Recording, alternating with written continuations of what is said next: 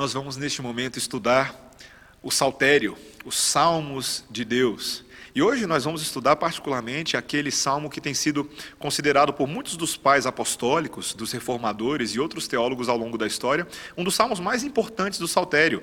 Eu não estou falando do Salmo 23, mas sim do Salmo 24, que vem logo após e amarra muito bem as ideias do Salmo 23. E eu peço a você que abra comigo no Salmo de número 24, e nós leremos todo o salmo dos versículos 1 a 10.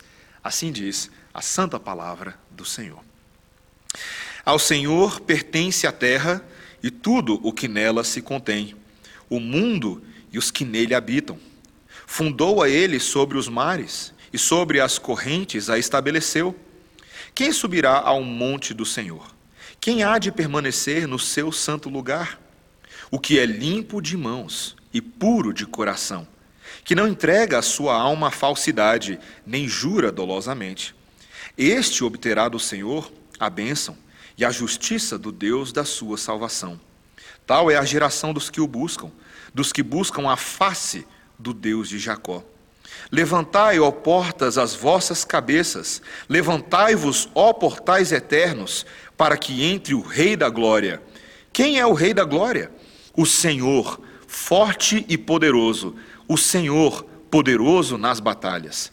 Levantai, ó portas, as vossas cabeças, levantai-vos, ó portais eternos, para que entre o Rei da Glória.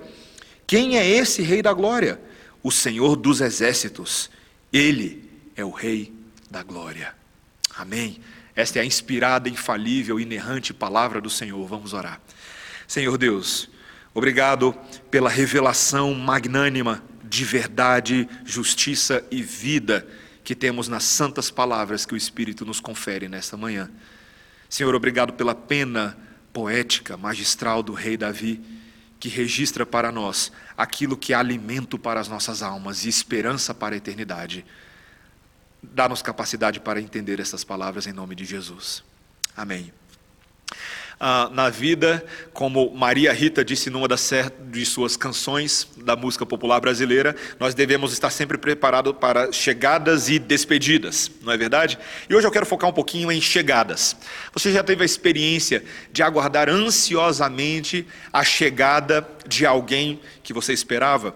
Talvez ali indo para o aeroporto de Brasília, se você é daqui de Brasília, e descendo ali no, no andar de baixo e aguardando no portão de desembarque a chegada de alguém que está muito tempo longe, seja de férias ou porque foi morar em outro lugar, ou mesmo a chegada de alguma celebridade que ocupa um espaço importante no seu coração. Eu nunca me esqueço quando a seleção brasileira ganhou o título uh, da Copa de 1994 e a multidão de pessoas que aflorou e foi para a, o aeroporto internacional de Brasília, e não somente lá, mas ao longo de todo o trajeto do aeroporto até a esplanada do ministério, milhares e milhares de pessoas vestindo a amarelinha da seleção, querendo de alguma maneira participar daquele levantar da taça aquele momento glorioso. Só quem passou por uma experiência dessa sabe qual é a emoção que eu estou descrevendo aqui nesse momento.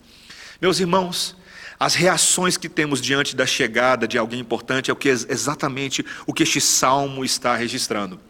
A maioria dos estudiosos e comentaristas concorda que este salmo foi escrito por ocasião de um momento muito importante na vida de Israel, registrado lá no livro de 2 Samuel, capítulo 6, quando o rei Davi, ah, enfim, traz a arca da aliança para o seu lugar de direito. Aquela arca que representava tanto do relacionamento de Deus com seu povo, pois continha nela os estatutos e os símbolos e os sinais do relacionamento histórico de Deus com o seu povo. Essa arca, durante muito tempo, esteve na mão dos inimigos, dos filisteus e outros inimigos. Mas, enfim, o rei Davi consegue trazer esta, casa da, essa arca da casa de Obed-Edom para Jerusalém. E este salmo, considerado um salmo litúrgico, essa é a categoria dele, foi um salmo entoado no primeiro dia de cada semana, nos cultos que aconteciam no santuário, como comemoração, como celebração pelos feitos de Deus. Meus irmãos, a, a maneira como Deus nos ensina pela, pela reação do povo, pela reação de Davi, é algo glorioso. E nessa manhã eu quero que os irmãos entendam as partes deste ensino de Deus, para que nós saibamos quem é digno da nossa adoração e qual deve ser a nossa postura em reconhecimento daquele que deve ser adorado. Nós temos aqui três partes. Primeiro, nós veremos nos versículos 1 a 2 a declaração de quem governa. Depois, nos versículos 3 a 6, a pergunta sobre o caráter de quem adora.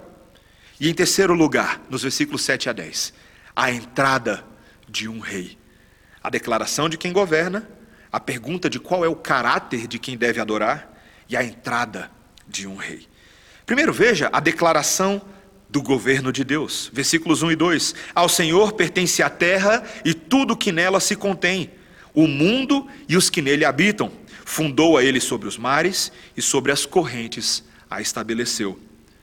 A declaração absoluta e última que esse salmo faz no início é que a terra pertence a Yahvé.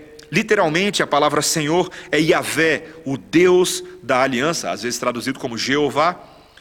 Pela providência deste Deus e pela bondade dele, ele criou o mundo e ele tem preservado este mundo.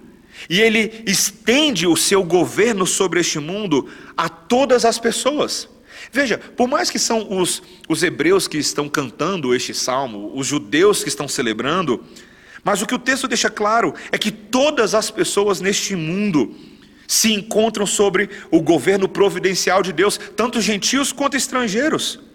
E portanto, este Deus deve ser adorado por todos, pois ele reina sobre todos e tem cuidado de todos. Uma das doutrinas preciosas dentro da cristandade, da reforma protestante que a resgatou, é a doutrina da graça comum de Deus.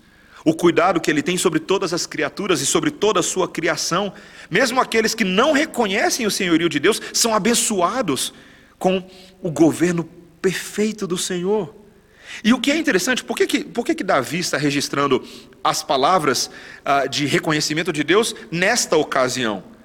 Porque a percepção do povo, a percepção dele mesmo, é que quando nós estamos diante de algo maravilhoso, como o fato de Deus ter resgatado a arca da aliança, isso não é motivo somente de, de celebração, mas de um reconhecimento sóbrio e grato de que nós estamos diante de algo transcendente neste mundo. Quando uma bênção acontece nas nossas vidas e nós percebemos a graça de Deus, de repente nos vemos diante de algo muito maior do que de cada um de nós, algo que revela poder e transcendência. É a mesma experiência que Pedro, quando ainda nem apóstolo era, estava ali naquele barco com os discípulos, lá em Lucas capítulo 5, após uma longa noite de pesca sem nenhum fruto, nenhum resultado positivo. E então o Senhor Jesus Cristo usa aquele barco como púlpito para pregar à multidão que está na colina. E quando ele termina de pregar, ele vira para esses discípulos e pede que eles joguem a rede ao mar. E eles falam: Senhor, nós passamos a noite inteira pescando e não conseguimos pegar nada, mas já que o Senhor está mandando, a gente vai fazer isso. E quando de repente eles não mal conseguem puxar a rede porque ela está cheia de peixes, completamente infestada, Pedro naquele momento tem uma percepção que se fa que faz ah, que ele diga ao Senhor Jesus Cristo que se afaste da presença dele porque ele é um pecador. Ele estava diante de algo transcendente, algo glorioso, e é isso que o rei Davi está evocando aqui. O mundo pertence ao Senhor. E nós passamos a ter essa percepção diante das coisas maravilhosas que acontecem. Mas há algo além do que somente reconhecimento. O que o texto está dizendo é que se o mundo pertence ao Senhor e nós somos o povo de Deus, os eleitos de Deus, uma, uma pequena parcela da humanidade com quem ele decidiu fazer aliança e ter relacionamento, então o salmo nos convida a aproveitar a criação de Deus a gozarmos e nos refestelarmos no mundo de Deus. É interessante, Paulo, o apóstolo, citou esse versículo primeiro, lá em 1 Coríntios, capítulo 10, versículo 26, para explicar que, pelo fato de Deus ser dono de todas as coisas, incluindo os alimentos e certas instituições, como o casamento, todas essas coisas devem ser desfrutadas sem escrúpulos, sem reservas, em vez de nos abstermos dessas coisas por doutrinas fabricadas, por imaginações de homens muitas vezes mal intencionados.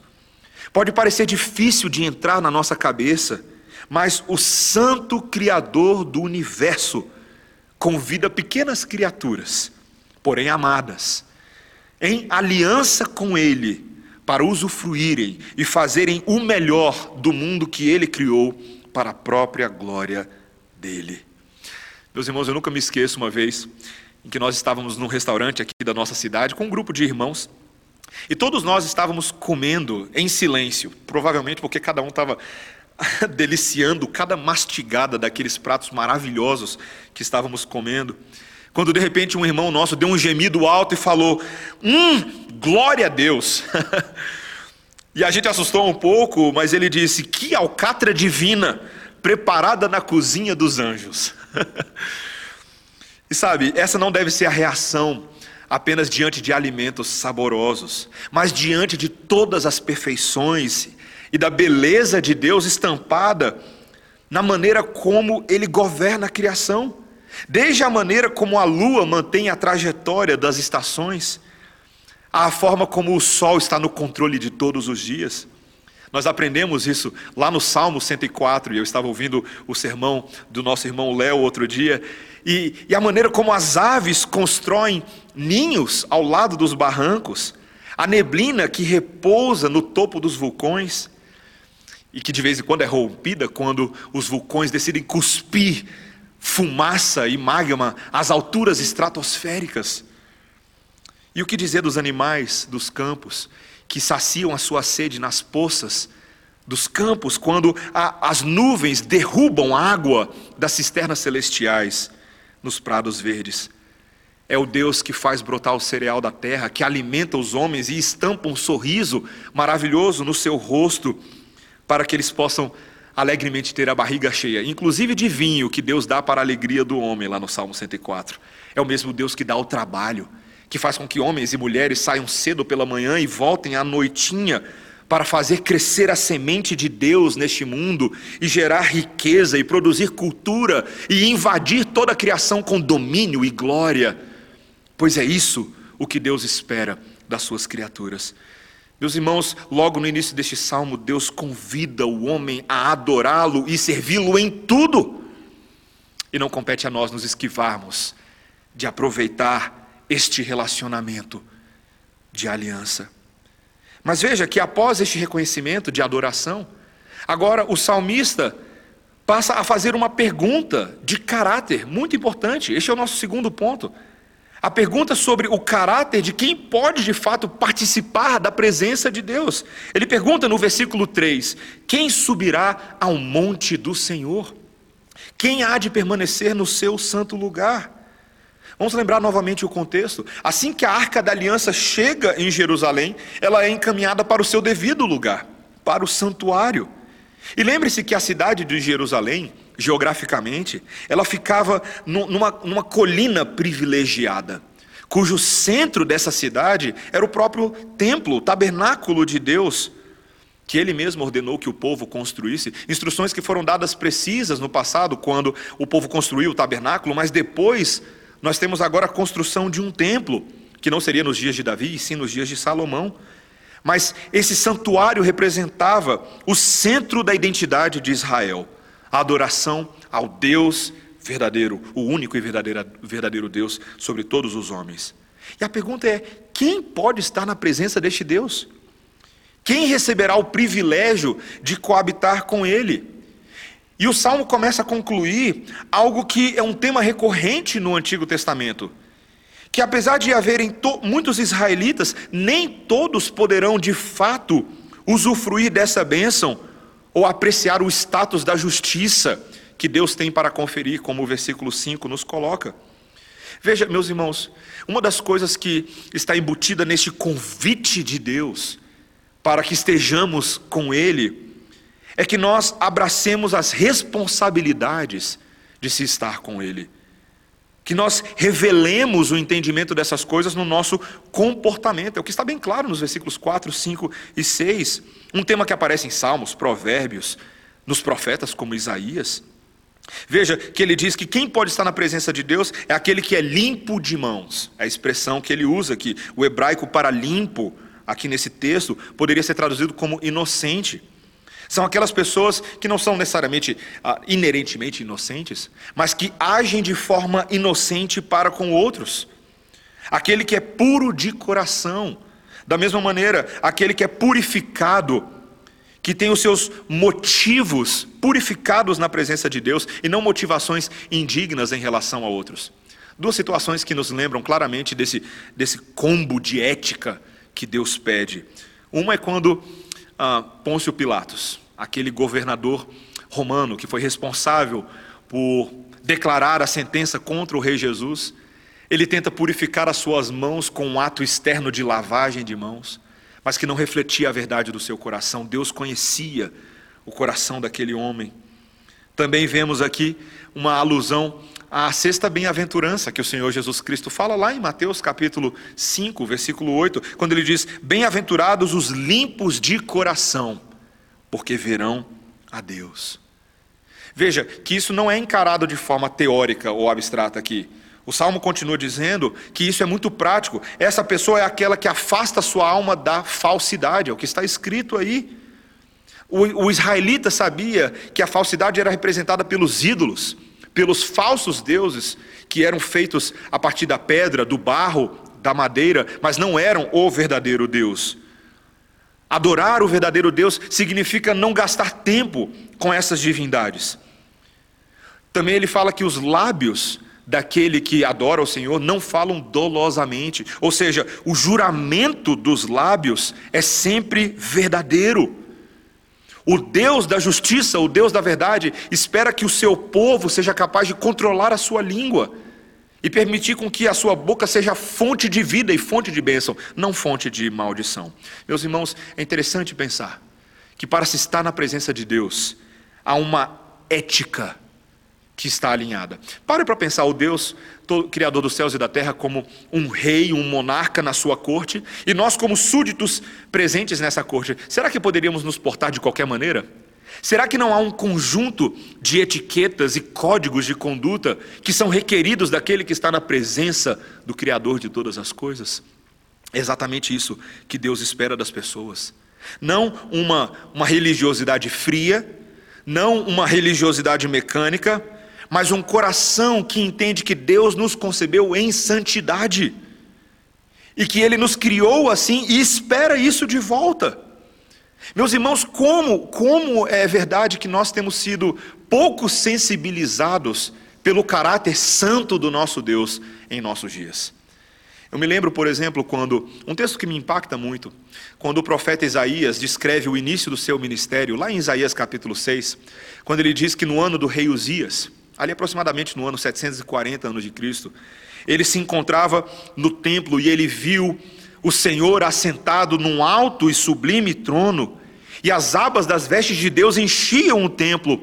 E ali há um detalhe que muitas vezes a gente se esquece: ele diz que os serafins estavam por cima dele, cada um tinha seis asas, mas com duas eles cobriam o seu rosto, com duas eles cobriam os seus pés, e com duas eles voavam. Os próprios anjos de Deus, os serafins, se espantavam e se cobriam diante da santidade de Deus, e eles clamavam uns para os outros, dizendo: Santo, Santo, Santo é o Senhor dos exércitos, toda a terra está cheia da sua glória. Isaías descreve que as bases do limiar se moveram e a casa se encheu de fumaça, e então ele disse: Ai de mim, estou perdido, porque sou homem de lábios impuros, e habito no meio de um povo de impuros lábios, e os meus olhos viram o Rei, o Senhor dos exércitos. Eu me pergunto tantas vezes como nós, adoradores contemporâneos, temos perdido a dimensão da glória e da santidade de Deus, ela sequer nos sensibiliza. Quantas pessoas no nosso mundo hoje, no alto da sua empáfia, da sua altivez, pensam que podem se aproximar de Deus de qualquer maneira? Como aqueles imperadores romanos que saquearam Jerusalém no ano 70 e entraram no santuário e profanaram o lugar de Deus. É a atitude de anticristo. E tem sido a atitude de muitos monarcas, governantes, homens e mulheres ao redor da história, que acham que podem se relacionar com Deus a partir dos seus próprios méritos. Meus irmãos, talvez uma das doutrinas mais preciosas de todas para nós é a doutrina da justificação pela fé. Ela nos lembra que não há ninguém que seja naturalmente justo. e que só podemos estar na presença de Deus se Ele nos declarar justo, se Ele nos aceitar, e é o que Ele faz por meio de Jesus Cristo, com relação a todos aqueles que reconhecem seu governo. O Senhor Jesus Cristo nos justifica pelo seu sangue e pela sua vida, e agora que somos justificados pela fé em Cristo Jesus, é esperado que nós nos santifiquemos pela fé em Cristo Jesus, que vivemos uma vida, que vivamos uma vida santa. É isso que Deus espera de nós. Um labor contínuo, diário, todos os dias, para que confessemos as nossas faltas, nos arrependamos dos nossos maus caminhos e vivamos a ética da corte de Deus. É isso que Ele espera de nós. Eu te pergunto, você tem feito isso? Não há outra maneira de vivermos neste mundo, é inevitável. O Rei Santo espera a santidade dos seus súditos. Nós devemos fazer isso todos os dias. Devemos orar todos os dias pedindo perdão pelos nossos pecados. Devemos analisar todos os dias as nossas ações, buscando alinhar os nossos passos, nossos pensamentos, nossos olhares, nossas condutas públicas na arena pública à santidade que é esperada de Deus, não vivendo com base nas opiniões de outros, mas com base na opinião do rei. É isso que a palavra de Deus exige de nós. Você deve ser homem de verdade e mulher de verdade para se sondar e para permitir que a luz de Deus brilhe dentro de nós e afaste de nós todas as trevas e nos dê sede, sede pela santidade de Cristo, sede pela verdade de Deus. É exatamente assim que o salmo caminha para a sua conclusão, para a sua última parte. Nós falamos aqui sobre a declaração de governo, falamos sobre a percepção de caráter, mas agora falamos sobre a entrada do rei. Veja que nos últimos versículos, os versículos 7 a 10 agora, Davi passa a descrever este momento em que a arca de fato chega no, nos portões externos de Jerusalém, e há uma comitiva do exército do rei Davi, uma comitiva, uma comitiva monárquica que o acompanha, e ela passa agora a, a dialogar de uma forma muito, muito bela, meus irmãos, com, com aqueles israelitas que se encontram dentro dos muros. Há um diálogo, um anúncio da chegada desse rei. Ele diz no versículo 7: Levantai, ó portas, as vossas cabeças, levantai-vos, ó portais eternos, para que entre o rei da glória. Meus irmãos, é tão interessante. Davi era, era rei sobre Israel, talvez um dos reis mais estimados de toda a história desse povo. Mas, ao mesmo tempo, ele não é somente um representante dos homens, ele é uma espécie de representante do próprio Deus, do Deus que foi poderoso para vencer as batalhas por este povo, quando eles eram incapazes de fazê-lo. Meus irmãos, esse militarismo que havia dentro de Israel, ele não mostra a força de Israel como um povo muito hábil, mas a força do seu Deus.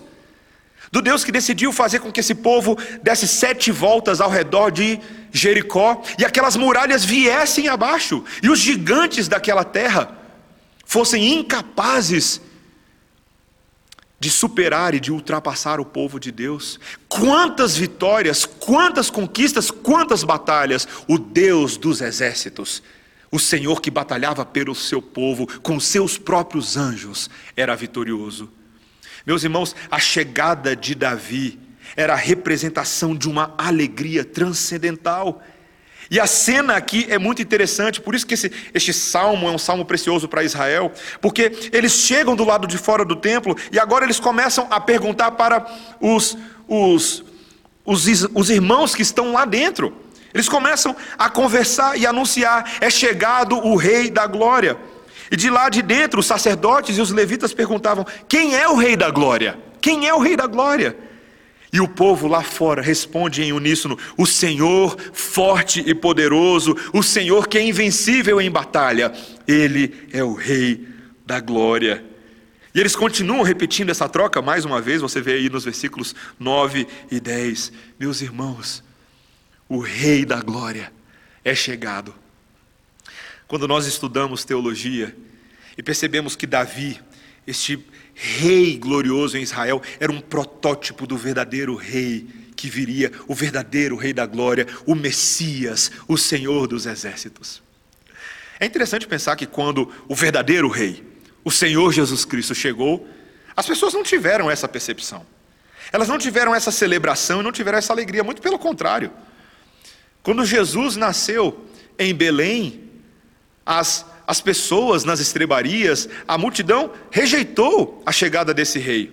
Ao longo de toda a sua vida, ele, na sua humildade de carpinteiro, ele, na sua localização geográfica, nessa Galileia dos gentios, ele não era respeitado, ele não era visto dessa maneira pelas pessoas. Mesmo dentro do seu ministério, parecia que havia um grande esforço da parte de Jesus para convencer tantos que não o enxergavam naturalmente como rei.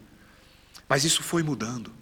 Seus sinais, seus prodígios, suas palavras, suas ações, seu amor, seu perdão, todos eles foram transformando os corações dos judeus, e não somente dos judeus, mas dos gentios também. Quando nós chegamos lá em Mateus capítulo 21, nós temos uma cena que seria cômica se não fosse verdadeira. O Senhor Jesus Cristo pede aos seus discípulos que se dirijam a um vilarejo e ali peguem emprestado uma jumenta e o seu filhotinho, um jumentinho. E ele diz: Olha, se alguém perguntar, digam que é para o Senhor, ele precisa deles e ele vai devolver. E à medida que chegava a notícia de que o Senhor Jesus Cristo estava chegando em Jerusalém para o estágio final do seu ministério terreno, nos é contado ali em Mateus 21 que as pessoas iam cortando ramos de árvores, iam estendendo, fazendo um tapete de plantas para o rei. A notícia se espalhava, o alvoroço começava, e quando Jesus chegou, montado sobre o manto dos seus próprios discípulos naquele jumento. As pessoas, em grande comoção, começaram a dizer: Hosana ao filho de Davi. Bendito é o que vem em nome de Deus. Hosana nos altos céus. Ah, meus irmãos, que momento glorioso. As pessoas estão começando a enxergar, as escamas estão caindo. Este é o Rei da Glória. E, e, o texto nos diz ainda lá em Mateus que alguns estavam meio irritados, algumas pessoas, e perguntando: o que está acontecendo aqui? Quem é esse?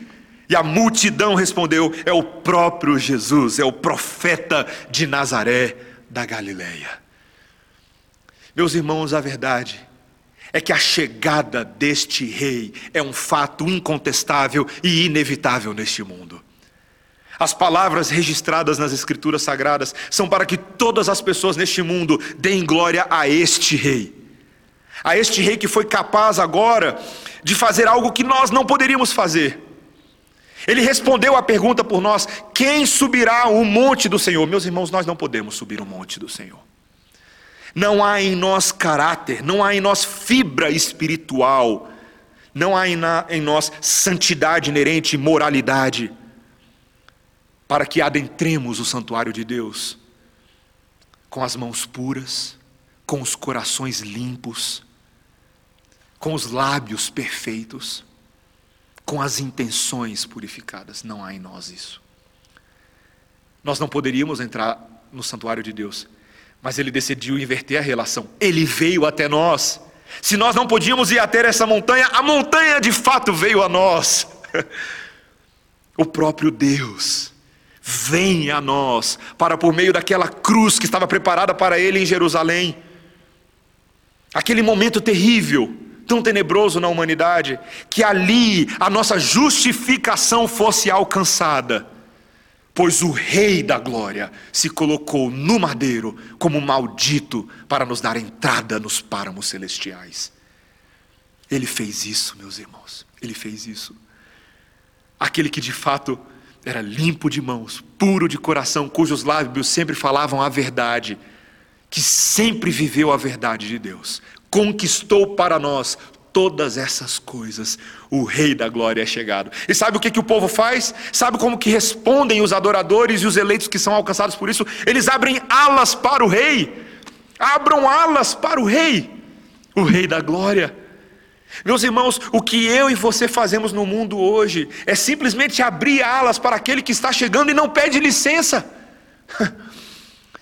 Talvez muitas pessoas neste mundo hoje, na cultura, políticos, governantes, pensadores, filósofos, historiadores, acham que o rei do cristianismo está pedindo licença para ter o seu lugar ao sol, para que possa ocupar algum espaço na opinião pública, ter o seu espacinho na, nesse debate de ideias. Não pede licença para ninguém, esse é o Rei Jesus. Ele não pede licença, ele é o Rei sobre tudo e sobre todos. E ai daqueles que não abrirem alas para o Rei. Não existe meio termo, ou você o adora e o reconhece, ou você será condenado com todos aqueles inimigos. É assim que funciona. Meus irmãos, ainda que essa seja uma dura e separadora realidade, entre trigo e entre joio, entre aqueles que o amam e aqueles que se rebelam contra ele, esse texto não está apenas registrando um fato, este texto está te convidando nessa manhã a abrir alas para o Rei em sua vida. O mundo está abrindo alas para ele. Todos os eventos que nós estamos vendo, eles têm um telos, eles têm um fim, eles têm um objetivo. O rei está construindo o cenário para o seu retorno. Neste exato momento, todos aqueles que confiam em Deus estão sendo convocados a se dirigirem ao portão de desembarque prepararem suas expectativas, seus cartazes, seus adereços, suas dádivas, porque o rei irá voltar. Aquele que subiu aos céus depois da sua ressurreição, aquele que reina em glória neste momento sobre o mundo e sobre a igreja, irá voltar. E a pergunta é: você está abrindo espaço para o rei? Você não precisa esperar aquele dia final. Eu te pergunto de que maneira você está abrindo alas para ele neste momento na sua vida. Ele está invadindo todas as coisas. Será que você reconhece isso? Será que na sua, na sua vida, no seu coração, nas suas prioridades, na maneira como você gasta tempo na palavra deste rei, porque afinal de contas, este livro é o livro do rei. Será que você tem conversado com ele em oração? Será que você tem confessado as suas faltas a este rei, que tem poder para perdoar, segundo a sua misericórdia? Será que você tem anunciado este rei evangelisticamente à sua família, àqueles que moram no prédio com você, no condomínio, aos seus colegas de universidade? O rei está chegando. Quando Paulo escreve 1 Tessalonicenses capítulo 5, ele vira para a igreja e diz: Meus irmãos, não sejam como aqueles que durmam, acordem, porque ele virá como ladrão no meio da noite. E nós devemos estar preparados, vigilantes, vestindo a armadura de Cristo, como é próprio aos predestinados e eleitos de Deus. É assim que nós devemos esperar, com santas e maravilhosas expectativas, vivendo à luz de quem será herdeiro de uma Jerusalém celestial. Sabe de uma coisa, meus irmãos? Eu e você subiremos o monte eu e você estaremos eternamente na presença do Rei e da sua arca, porque Ele assim o quis. Por amor e por misericórdia, Ele abriu os portais eternos para nós, Ele mesmo entrou nesses portais, lançando a âncora da nossa esperança lá. E agora Ele está me convidando, a mim e a você, para que entremos junto com Ele, com ações de graça, com hinos de louvor ao Senhor fazendo da nossa vida, neste momento, uma constante preparação para o encontro final. Meus irmãos, o Senhor Jesus Cristo ele não pede licença para ninguém. Mas ainda assim ele diz: Eis que estou à porta e bato. Se alguém ouvir e abrir a porta, eu entrarei e cearei com ele e ele comigo. Quando o Senhor Jesus Cristo entra nas nossas vidas, meus irmãos, a salvação é chegada nas nossas casas. E eu e você podemos hoje, meus irmãos, podemos hoje gozar dessa alegria, dessa salvação. Quando permitimos que o Senhor Jesus Cristo se assente à mesa conosco e refaça os relacionamentos dentro da nossa casa. Quando o próprio Rei do universo quer ter uma conversa com sua esposa, com seus filhos, com você mesmo. Quando o próprio Rei do universo quer restabelecer as prioridades do seu lar quando o próprio Rei do universo quer te ensinar a viver uma vida de súdito para o inteiro agrado dele e para a glória dele. em vez de uma vida em si mesmada e uma vida egoísta. O próprio Rei do universo quer ter intimidade com você e comunhão. E eu te pergunto como que você vai responder? Quem é o Rei? Quem é o Rei da glória? O Senhor forte, poderoso, invencível nas batalhas. Ele quer se relacionar com você. Que o Senhor possa quebrar a sua resistência nessa manhã. Que Ele possa afastar de você os temores, os medos. E Ele possa ensiná-lo a viver em profunda comunhão e regozijo com Ele e com toda a criação que Ele nos dá, para a glória dEle. Deus te abençoe em nome de Jesus. Vamos orar. Senhor Deus, quem é o Rei? Quem é o Rei da glória? O nosso Senhor Jesus, forte e poderoso na batalha, vencedor sobre as trevas, sobre a morte, sobre a injustiça, sobre a inverdade. Aquele que ressurgiu ao terceiro dia. Ele é o Rei da glória. Obrigado, Senhor, porque o rei Davi tão profeticamente, tão claramente registrou a vinda do Messias. E agora, Senhor, nós estamos aguardando ansiosamente o encontro final, melhor do que o encontro com a seleção brasileira de 94, melhor do que o encontro com qualquer outra celebridade ou com qualquer parente que nos seja precioso na porta do aeroporto. Senhor, nós queremos nos encontrar com Cristo, é o que a nossa alma mais anseia. Mas, Senhor, não queremos esperar somente aquele dia. Queremos nos encontrar com Ele agora, à medida que, pelo Espírito Santo de Deus, Ele se faz presente em nossas vidas. Como é bom saber que temos livre acesso pelo sangue que rasgou o véu do santuário. Senhor, como é bom saber que todos os estatutos, ordenanças e mandamentos dessa arca da aliança são nossos agora em Cristo Jesus. Senhor, ensina-nos a não resistir. Ensina-nos a rendermos nossas preferências, nossas maneiras tão pífias de enxergarmos o que é importante. Ensina-nos a abandonarmos tudo o que é nosso para que diminuamos e Ele cresça em nós. Obrigado pelo Salmo 24, Senhor. O Salmo de Jesus, para consolo, conforto e encorajamento dos santos de Deus. Em nome de Jesus. Amém.